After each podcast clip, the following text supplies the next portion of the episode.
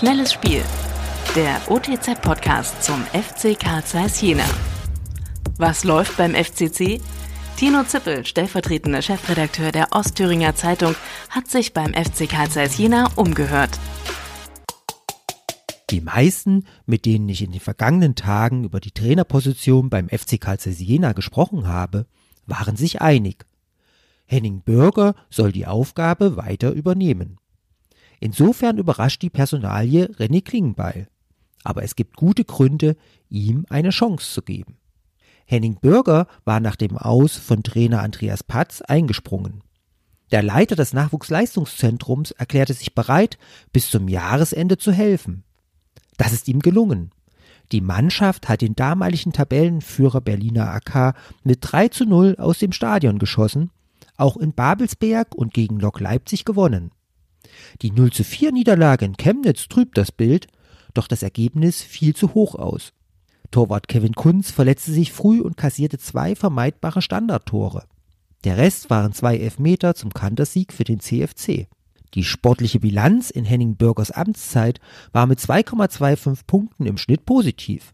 Mit der Zeit hatte ich den Eindruck, dass er gern weiter das Regionalligateam trainiert hätte.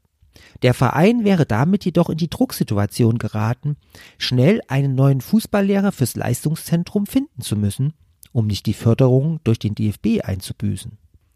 Zudem hatte Henning Bürger im Sommer mit viel Enthusiasmus angefangen, Schritt für Schritt die Nachwuchsarbeit zu verbessern. Und das ist dringend notwendig, wenn das Zukunftskonzept wirksam greifen soll. Als Regionalligist muss der FCC auch aufs Geld schauen. Die bei der Mitgliederversammlung präsentierten Zahlen haben gezeigt, dass die Spielbetriebsgesellschaft trotz des Sparkurses weiter rote Zahlen schreibt. Andreas Patz muss, wie bei befristeten Verträgen üblich, bis zum Ende der Laufzeit bezahlt werden. Ein externer Trainerzugang hätte das Budget weiter belastet. Aber nicht nur wegen der finanziellen Seite hat René Klingenbeil seine Chance als Cheftrainer verdient. Schon als Spieler war er eine Identifikationsfigur. Erst in Aue, später in Jena. Er war der Anführer beim Weg in die dritte Liga.